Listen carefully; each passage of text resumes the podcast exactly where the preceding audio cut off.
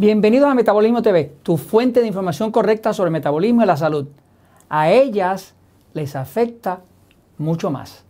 Yo soy Frank Suárez, especialista en obesidad y metabolismo. Quiero compartir contigo información de última investigación que nos habla del efecto de la mala calidad de sueño, la diferencia entre el hombre y la mujer. Voy un momentito a la pizarra para explicarlo. Curiosamente, la gran mayoría de los estudios que se han hecho históricamente sobre el tema de la calidad de sueño y los efectos en la salud, los efectos en el cuerpo, curiosamente ha sido principalmente tomando en cuenta estudios con hombres. Pero ahora se hizo un estudio que tomó ambos sexos, midió los resultados, midió las calidades de sueño, midió todos los parámetros de, sueño, midió todos los, los indicadores del cuerpo de insulina, de factores de inflamación, de riesgo cardiovascular, de todo lo otro que se podía medir y pudo detectar por primera vez una gran diferencia entre el hombre y la mujer cuando falta el sueño. Eh, este estudio, que se llama así, eh, síntomas autorreportados de disturbios en el sueño en cuanto a inflamación, coagulación, resistencia a la insulina y estrés psicosocial. Evidencia de disparidad en los sexos. Lo hizo el doctor Edward Suárez, PhD, eh, de Duke University Medical Center. Eh, me pareció muy interesante porque es la primera vez que se diferencia el impacto que tiene la falta de sueño o la mala calidad de sueño o el sueño interrumpido o el tiempo que, que toma una persona en poderse dormir comparándolo hombre contra mujer. ¿Qué se descubrió? El daño en la mujer es casi el doble. Y es algo para mirar. Obviamente, ustedes me han oído decir anteriormente que el cuerpo de la mujer es mucho, pero mucho más complejo que el del hombre.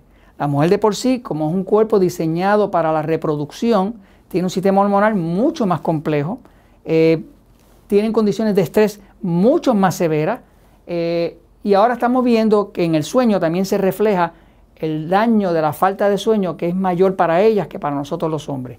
Entonces, eh, el cuerpo va a estar tan bien como la persona pueda dormir.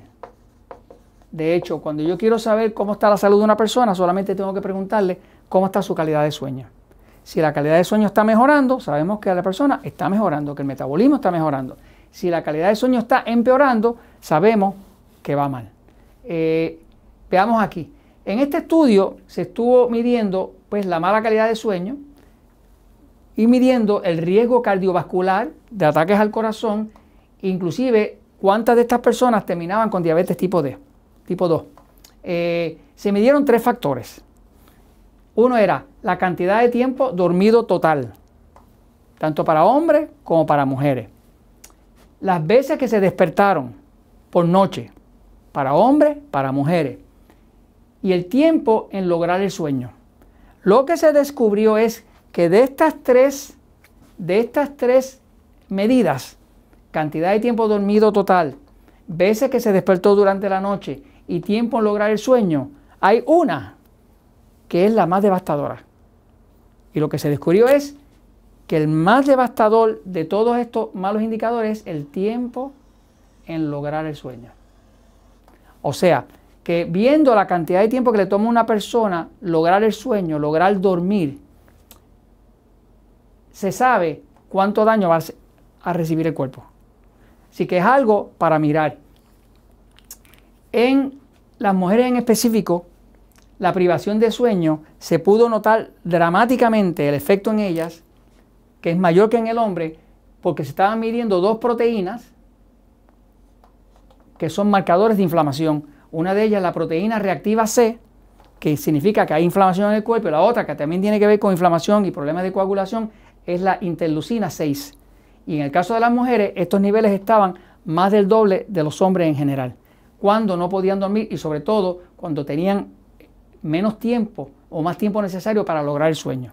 Eh, para aquellas personas de ustedes que tengan seres queridos, mujeres y demás, que quieran reparar el sueño, les recomiendo que vayan y vean con cuidado el episodio número 1732, que se llama Tips para dormir mejor. En ese episodio estoy resumiendo todo lo que hemos aprendido en el metabolismo como para una persona poder mejorar su calidad de sueño. Déjeme decirle, el sueño tiene todo que ver con el metabolismo. Cuando usted repara el metabolismo, está reparando la energía. El sueño solamente falla cuando está fallando la energía. Eso ha sido el descubrimiento uniforme. Por eso me llegan tantas personas, a veces a los centros naturales en distintos países, no pueden dormir, se empieza a reparar el metabolismo, se le enseña la dieta correcta para ellos, según el tipo de sistema nervioso, se le enseña la hidratación, se limpia el cuerpo de hongo y demás. Y cuando venimos a ver, la persona está durmiendo como un bebé. ¿Qué cambió? Solamente cambiamos el metabolismo, mejoramos la energía y de momento todos los procesos regulatorios del cuerpo se restablecen. Quiere decir que aquí lo que hay que hacer es reparar el motor. ¿Cuál es el motor? El motor del metabolismo, que es el que produce la energía. Y esto pues se los comento porque la verdad siempre triunfa.